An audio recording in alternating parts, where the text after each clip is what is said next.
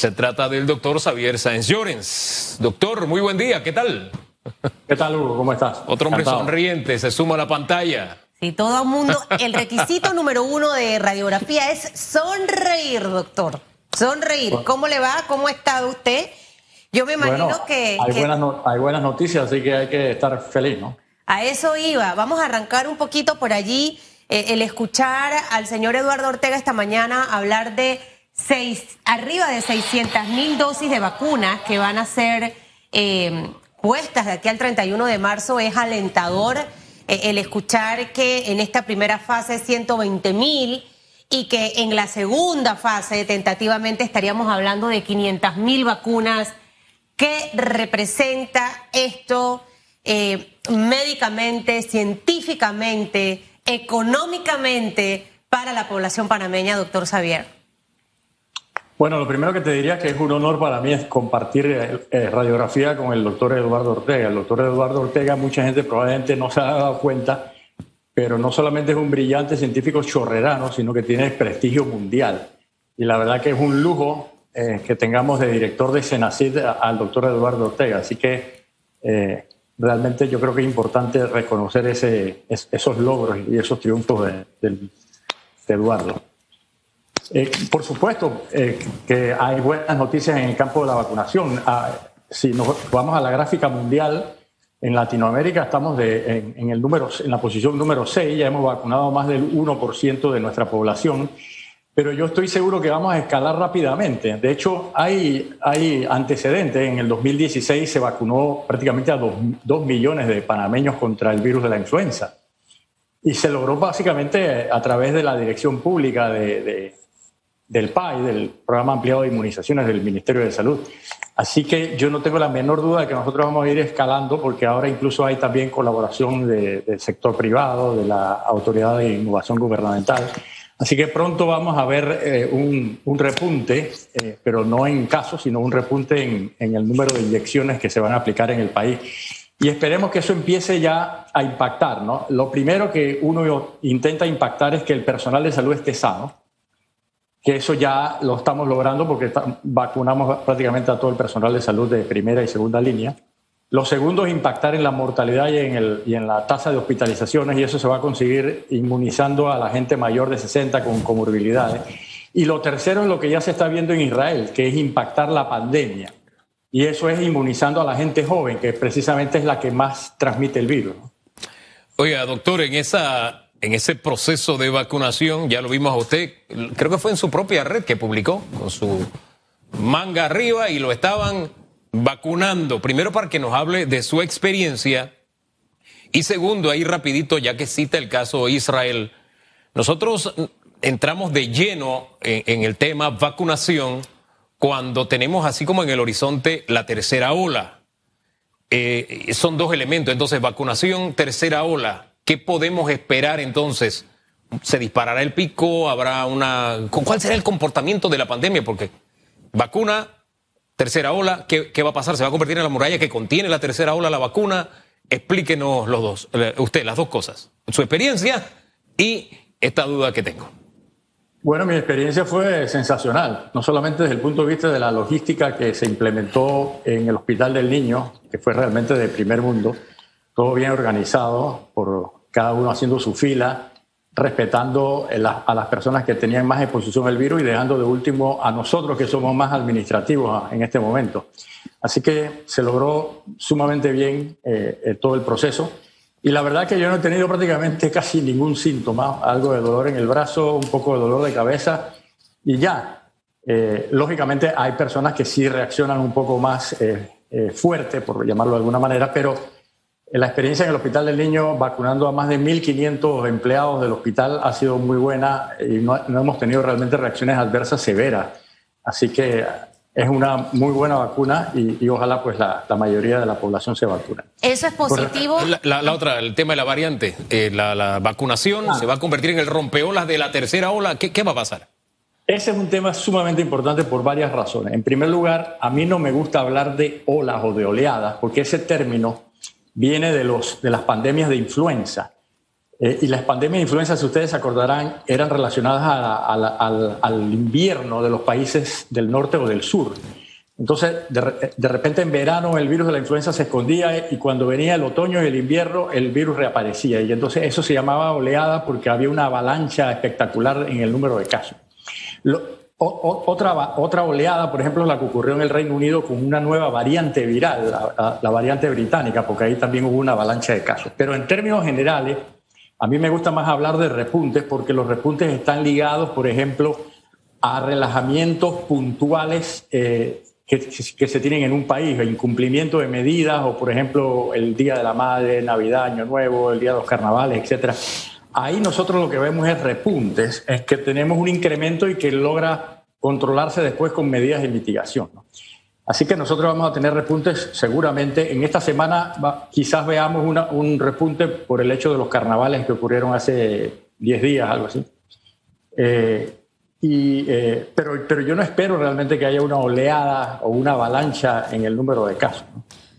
Hubo carnavalito también el sábado y domingo en Colón, así que a, esa súmele. Ahora, doctor, al inicio le preguntaba, y, qué bien lo que hemos logrado, rescato otra, otra frase del doctor Ortega, en 24 horas, arriba de 45 mil personas vacunadas, eh, y a veces nos gusta compararlos con otros países. Estados Unidos tuvo eh, varios, varios impedimentos para lograr vacunar a su población. Entonces, para que veamos también las cosas buenas y las cosas positivas, que alcanzamos nosotros como país siendo más pequeño. ¿Qué representa esta vacunación para tema salud y tema económico? He escuchado a muchos decir, pronto vamos a dejar las mascarillas. Em, si estamos con la vacunación, entonces los niños podrán regresar a las escuelas probablemente para abril a nivel económico lo que representa esta etapa de vacunación. ¿Qué impacto en esos dos puntos importantes en paralelo? No, el impacto va a venir, por supuesto, y lo vamos a seguramente experimentar aquí en Panamá. Ahora que vacunemos a los adultos mayores, lo que queremos ver es disminución en la tasa de hospitalización, disminución en las muertes, ¿no? Eso es un imperativo ético, ¿no? Y en la medida que eso se dé y que tengamos ya un colchón en, en la capacidad hospitalaria, y que la demanda asistencial no eh, disminuya, entonces ya no habrá necesidad muy, muy probablemente de más cuarentenas y más confinamiento. ¿no? Lógicamente tenemos que seguir con la mascarilla, con el distanciamiento físico, con el lavado, pero el hecho de que no haya más cuarentenas, sobre todo cuarentenas rigurosas, permite que la, la, economía se reactive de forma ininterrumpida de aquí en adelante, ¿no? Y otras actividades, por ejemplo, la actividad escolar. Ahora, la actividad escolar va también a depender de, de muchos otros factores, no solamente de, de, disminución en el número de casos, sino también en que las escuelas estén bien preparadas, en que haya una transición de lo virtual a lo presencial y en que los profesores y, administrativos de, los colegios estén inmunizados. ¿no? Así que yo, yo sí creo que quizás para abril, mayo, nosotros pudiéramos ya estar considerando fuertemente eh, la transición para la apertura escolar, que los, nuestros niños realmente necesitan educación. Mascarillas, doctor. Sí, disculpe. Mascarillas, que la, gente piensa. Las mascarillas, todavía, las mascarillas todavía no las podemos abandonar hasta que haya inmunidad colectiva, ¿no? Esa es la, recomendación mundial, ¿no? Y eso muy probablemente se logre a finales de año, principios del otro, ¿no? Eh, pero bueno, son medidas higiénicas eh, saludables no solamente para el coronavirus, sino para otras infecciones respiratorias que pueden también empezar a verse, como la, la gripe que prácticamente desapareció o algunos otros virus respiratorios. ¿Qué condicionamientos habría para ese regreso a clases, voy a utilizar las palabras no suyas, sino las de la Cámara de Comercio, segura y gradual y presencial? Usted no lo ubica para abril-mayo. ¿Qué elementos habría para lograr entonces ese orden que establece la Cámara de Comercio y que los niños puedan volver a clase? Claro, los docentes también y los padres con tranquilidad. Desafortunadamente este es un país muy desigual en materia educativa, tío, al igual también en materia económica y social, por supuesto, ¿no? Pero eh, quizás eh, las escuelas eh, particulares puedan hacerlo más rápidamente y con mejores condiciones, ¿no? Por, precisamente por el dinero, por los insumos, porque la, la, cantidad de niños no es tan alta, porque las escuelas tienen más espacio, etcétera, ¿no? Eh, pero en, el problema son los colegios públicos en que a veces falta el, agua potable, en que hay muchos niños por salón de clase, los salones son pequeños, Entonces tiene que haber una transición bien ordenada, las escuelas públicas tienen que estar bien eh, equipadas con todas las medidas de seguridad y hacerlo de forma transicional. ¿no? Yo no diría saltar de lo virtual a lo presencial eh, eh, rápidamente, sino ir poco a poco, quizás con aforos reducidos también en los colegios, también a lo mejor también con días intercalados, por ejemplo, lunes, martes y miércoles unos, martes, jueves y sábado otros, etcétera para tratar de lograrlo, ¿no? Pero eso, eso va a venir y en la medida que haya más vacunas, pues lógicamente va a ser más rápido. Hay dos aspectos que siento que el gobierno debe tomar en cuenta, doctor, escuchándolo, y es que el sector empresarial siempre ha estado dispuesto a apoyar. Hace un par de semanas, por ejemplo, aquí Guillermo de San Malo ha hablado del sector privado comprar una cantidad de vacunas para tratar de vacunar más rápido a la población panameña. Eh, ¿Cómo ve usted esa opción? Que el sector privado, hemos visto donaciones que se han hecho del sector privado al sector público, pero el permitir que también el sector privado pudiera, obviamente, comprar vacunas bajo la tutela o coordinación de las autoridades de salud, ¿cómo lo ve usted? Y lo segundo, eh, otro de los planteamientos que hemos escuchado es utilizar hospitales y clínicas privadas, escuelas, para tratar de hacer mucho más rápido ese proceso de vacunación. ¿Usted cómo eh, evalúa esas opciones que están ahorita mismo en la mesa? Yo lo veo muy positivo. Yo creo que si todos colaboramos, la implementación y la logística es mucho mejor, más fácil, ¿no? Así que yo veo positivo que el sector privado se una eh, y que en las clínicas privadas también se, se empiece a, vacunar y a utilizar sus, sus espacios, ¿no? Así que yo lo veo positivo, pero tú mencionaste algo que es muy, sumamente importante, que es bajo la regulación del Ministerio de Salud, sobre todo el programa ampliado de inmunizaciones. Y te lo digo por qué, porque hemos visto en otros países contrabando de vacunas eh, para la venta, hemos visto eh, vacunas falsas, entonces tiene que haber una regulación estricta. A mí me gustaría que realmente sea el gobierno el que adquiera las vacunas y que el gobierno las distribuya tanto a nivel público como a nivel privado para que haya una regulación mucho más eh, precisa, efectiva y que, no, y que no se preste para este tipo de, situaciones que hemos visto en otros países y que, y que muy probablemente en Panamá las podamos ver. Eh, ojalá que, no sea así, ¿no? que me equivoque, por supuesto. Oiga, y es muy diciente el hecho de que usted dé esa observación o haga esa observación o esa recomendación, porque cuando usted decía eso, me venía a memoria que usted durante muchos meses fue blanco de ataques porque detrás del negocio de las vacunas estaba usted. ¿No? Este, en este país hay, hay un deporte nacional que, que algunos han tomado como deporte nacional y es la descalificación no el, no el contexto de lo que tú dices y vamos a argumentar y contraargumentar. Te descalifico porque crees, te descalifico porque no crees, te descalifico por el color de piel, te descalifico por tu inclinación sexual. En fin, ese, algunos lo han tomado como un deporte nacional. Y, y ahora que usted hace esa sugerencia, estaba recordando ese hecho anecdótico de toda esta, eh, de toda esta pandemia, doctor.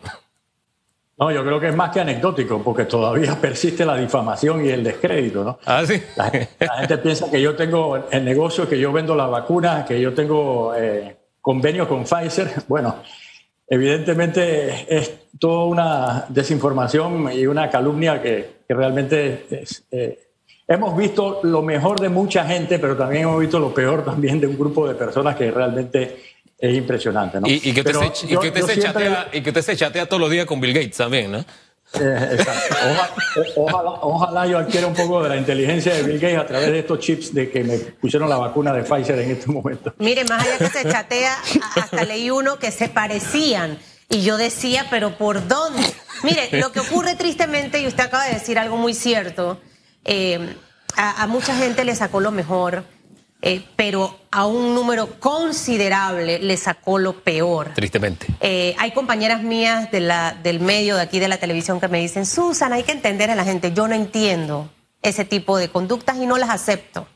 Uno en la vida ve la realidad pragmáticamente, la acepta y mira a ver qué va a hacer, pero el andar negativo, difamando, más allá de que te hace una persona 100% infeliz, también se convierte en una barrera para que cosas bonitas empiecen a ocurrir en tu vida. Y eso se lo dejo ahí a esa gente que vive en ese, en ese mundo y, al final de verdad no hay ningún resultado positivo. Ahora, doctor, bueno por las vacunas. Eh, me encanta escuchar a la empresa privada tratar de aportar. De verdad que sería súper positivo para el país que logremos vacunar a la población rápido para que nuestra economía esté dinámica, para que los turistas puedan entrar. Eh, eso sí, con los controles. Debemos poner controles de que quienes entren deben venir, por ejemplo, vacunados. Eh, y esto se lo pregunto por el tema de la reinfección. Yo sí me sorprendí un poco que solamente hay uno. Eh, un caso, luego cuando escuchaba al doctor del Instituto Conmemorativo Gorgas, entendía que no es tan fácil el poder demostrar que efectivamente se trata de un caso de reinfección. Y sabiendo que hay otras cepas en otros países, ese control en nuestras fronteras, ¿cómo debe ser? Y si vamos a tener más casos de este, ¿no? De este tipo de reinfección. Bueno, esa es una pregunta muy buena y a la vez, difícil de, responder eh, rápidamente. Te digo porque el tema de reinfección es extremadamente, no solamente no es fácil, sino es extremadamente difícil de confirmar un caso de reinfección, como bien lo dijo el doctor Pascal, director del Gorga. Y en ese sentido yo creo que es impresionante el trabajo que han hecho los virólogos del Gorga en precisamente confirmar un caso. Eh, si nos vamos a la estadística, por ejemplo, hubo un trabajo en California, en población general, que reveló que más o menos el 0.1% de las personas que han sufrido COVID puede tener una reinfección entre dos y seis meses posteriores a su primer episodio. 0.1% estamos hablando que deberíamos tener más de 300 casos de, de, de reinfecciones aquí en Panamá. Y, es el primero que acabamos de confirmar. ¿no? Eh, pero lógicamente pues, la, la dificultad es que el, Gorgas tiene que tener primero el, primer virus del primer episodio, lo tiene que tener cultivado y secuenciado. Y después, cuando ocurra una posible reinfección, tiene que también poder aislar rápidamente ese virus, secuenciarlo y demostrar que son variantes. Eso es el primer requisito. Y el problema es que la mayoría, bueno, afortunadamente, pero la mayoría de las reinfecciones tienden a ser leves o asintomáticas y entonces se escapan a la, atención de, salud y, al avistamiento del personal del Gorgas. Así que no es tan fácil, pero debe haber como unos 300 casos si nos vamos a la estadística de California. Incluso hay una estadística de, en personal de salud que está más expuesto y ellos nos hablan de 0.5, 0.6% en personal de salud de posibilidad de reinfección. Y a medida que pasa el tiempo, las reinfecciones tienden a ser más frecuentes, pero afortunadamente, como dije anteriormente, son, tienden a ser más leves y más, más asintomáticas. Ayúdame a entender esto porque esa duda me asaltaba. Sí, es el primero científicamente demostrado en Panamá, lo cual no decía que realmente fuera el primero. Cumple con los requisitos, los parámetros establecidos por, por los especialistas, por los investigadores. Usted me abre el panorama y me dice que sí, efectivamente debe haber unos 300. Usted dice que es más leve, pero me llama la atención que cuando hablaron de este caso, están hablando de una de un virus que ha tenido más de 20 mutaciones, el científicamente comprobado en Panamá. Es decir, aunque tenga más mutaciones, tenga nuevas mutaciones, sea del mismo linaje, pero sea más, más fuerte, por así decirlo, no tiene el mismo efecto en la persona. Eso es lo que interpreto de lo que me dice. Claro, es que depende también de las mutaciones que tiene, ¿no? Eh, hay muy pocas mutaciones realmente, de más de 2.000, 3.000 que se han identificado en el mundo, y, aquí en Panamá el Gorgas ha identificado también decenas de mutaciones, de variantes. Eh, dependiendo del número de mutaciones es que eso puede hacer a la cepa más transmisible o más peligrosa. Por ahora realmente nosotros no tenemos ese problema aquí en Panamá. ¿no? Eh, en las variantes que se han identificado no parecen relacionarse a mayor posibilidad de transmisión, ni siquiera mayor letalidad, afortunadamente. ¿no? Pero claro, eh, si hay más, cuantas más mutaciones haya, más probabilidad de que haya reinfecciones y más probabilidades de que las reinfecciones tiendan a ser un poco más sintomáticas, ¿no?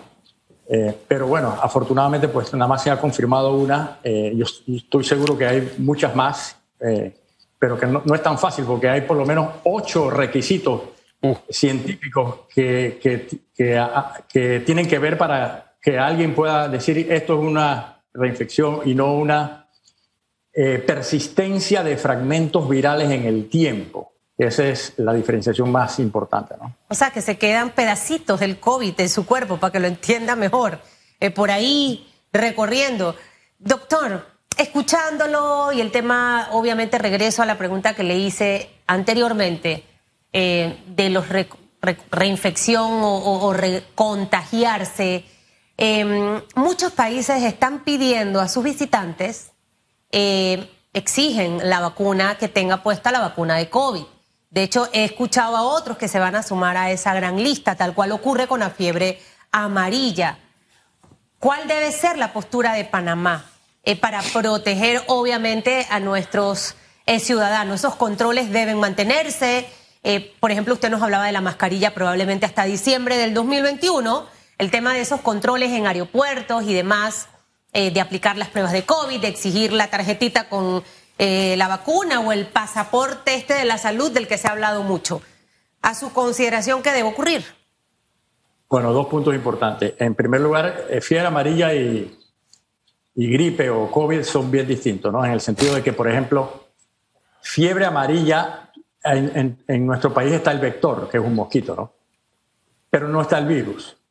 Entonces, lo que se intenta con fiebre amarilla es que no pase de un país a otro, porque aquí en Panamá pues no hay, no hay virus de fiebre amarilla eh, en humanos, pero sí hay el vector, ¿no? Entonces eso es una cosa eh, diferente. Pero por ejemplo, nunca se ha exigido vacunación contra la gripe.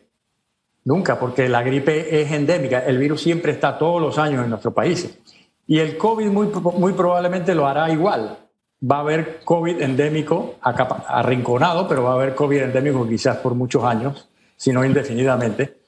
Así que va a ser muy difícil realmente controlarlo con, medidas de, inmigración, ¿no?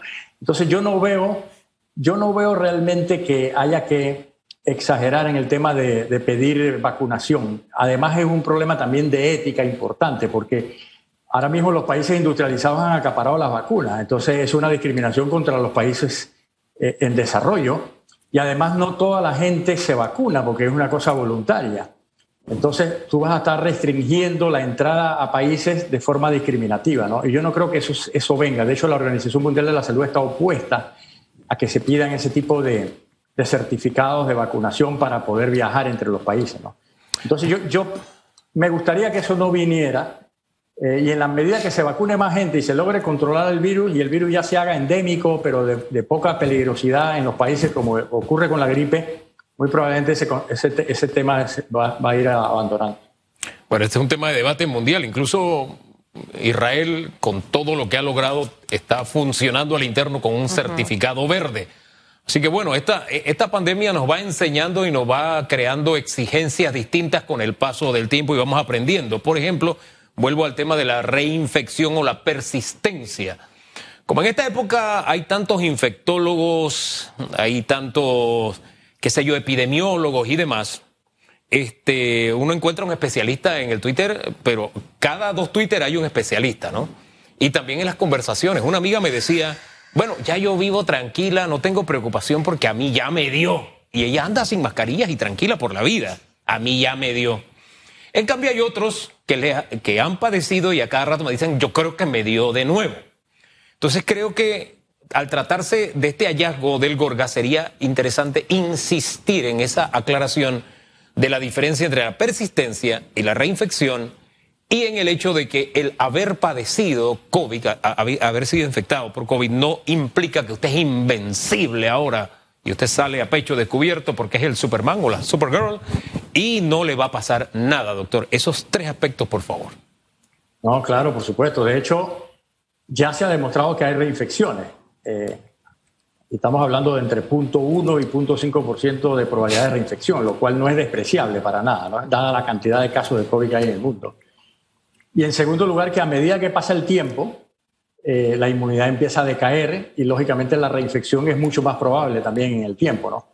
Por eso es importante pues, la vacunación. De hecho, hay, ya hay bastantes datos que sugieren que una persona que tuvo COVID es mejor que se ponga por lo menos una dosis de vacuna para reforzar su sistema inmunológico y que la duración de su inmunidad sea más, más alargada en el tiempo, ¿no? Así que una persona que le dio COVID debería eh, seguir usando la mascarilla, el distanciamiento, todas las medidas, porque no hay garantía y más ahora que todavía el virus está circulando de forma muy, muy activa. Cuando lleguemos a la inmunidad colectiva, quizás ya em, podamos empezar a relajarnos. Eh, y, y, yo estoy seguro que en el tiempo a lo mejor este virus eh, se va a arrinconar tanto eh, que a lo mejor va a ser una, un virus endémico como el de la gripe, pero que no vaya más allá, ¿no? Dios quiera que así sea. Oye, y esta pregunta, disculpe, me voy a pasar un segundito más. Eh, tal vez debía haberse hecho al doctor Ortega Barría. los panameños que estuvieron mm, participando de experimentos, es decir, que se mm, mm, fueron inoculados con otro tipo de vacunas experimentales, ¿Pueden ponerse la Pfizer o no se la pueden poner o la de AstraZeneca? ¿Tienen que esperar? ¿En qué condición quedan ellas? Ah, es una excelente pregunta. De hecho, por ejemplo, en los estudios que estamos haciendo eh, de, una vacuna alemana, en el, en el, consentimiento, en el protocolo, se, eh, se, escribe claramente que una persona que estuvo en el estudio y que ya le toca su vacunación por parte del Estado puede pedir que se abra el ciego, o sea, puede pedir saber qué le tocó. Si le tocó la vacuna alemana, eh, realmente no hay necesidad de ponerse una vacuna diferente, pero es a criterio individual, por supuesto. Pero si no le tocó la vacuna y le tocó, está en el grupo placebo, sí puede optar por la vacunación del Estado, solamente tiene que avisar al centro de investigación y, eso es completamente permitido. De hecho, eso fue permitido en Pfizer, en Moderna, en todos los estudios que se han hecho a nivel internacional. Antes de que se vaya, doctor, ya que, que aquí tengo dos cositas rapiditas. La primera es si hemos visto que los síntomas de COVID en las últimas semanas, hemos, hemos tenido pacientes que han llegado al hospital pero no han estado tan crónico. ¿Esto a qué se debe? Porque hemos visto también una disminución en cuanto a los contagios, pero también a la lista de defunción. Eh, para que esa parte nos las pueda eh, aclarar. Y en la tercera fase o segunda fase, ¿cuándo llega Johnson? ¿Cuándo llegan las otras vacunas? Porque hasta ahora solamente tenemos Pfizer. Ahí rapidito. Bueno, la segunda parte yo se la dejo realmente a los que están en la, en la organización, el doctor Ortega, el PAI, etcétera, que ellos tienen todos los tiempos, los cronogramas, así que eh, no me parece razonable que yo hable sobre eso y especule. ¿no? Pero con lo primero, yo creo que todavía nosotros no, no estamos viendo un, un, una disminución de la severidad y de la letalidad en el país. Porque de hecho nos hemos mantenido en ese 1.7, 1.8 a lo largo del tiempo. Todavía no hemos visto una bajada significativa en eso. Así que eh, yo esperaría que en el futuro sí lo empecemos a ver cuando, cuando haya vacunación, sobre todo de los grupos de riesgo. Pero por, por ahora yo realmente no creo que estemos viendo una, eh, una disminución de la severidad de la, del COVID. o sea, que se mantiene igual, mismos síntomas, mismo golpe. O sea, no es que está más suavecito ahora que antes. Yo no diría eso. Y para eso hay que objetivizarlo con un buen estudio de investigación, ¿no? Gracias, doctor. Doctor, gracias. Estamos hablando de cosas serias, pero despídase sonriendo, por favor, que nos ha dejado una java de buenas noticias y llena de esperanza, doctor. Que tenga buen día. Feliz semana para usted. Y para ustedes. Hasta buen Día, gracias. Bendiciones.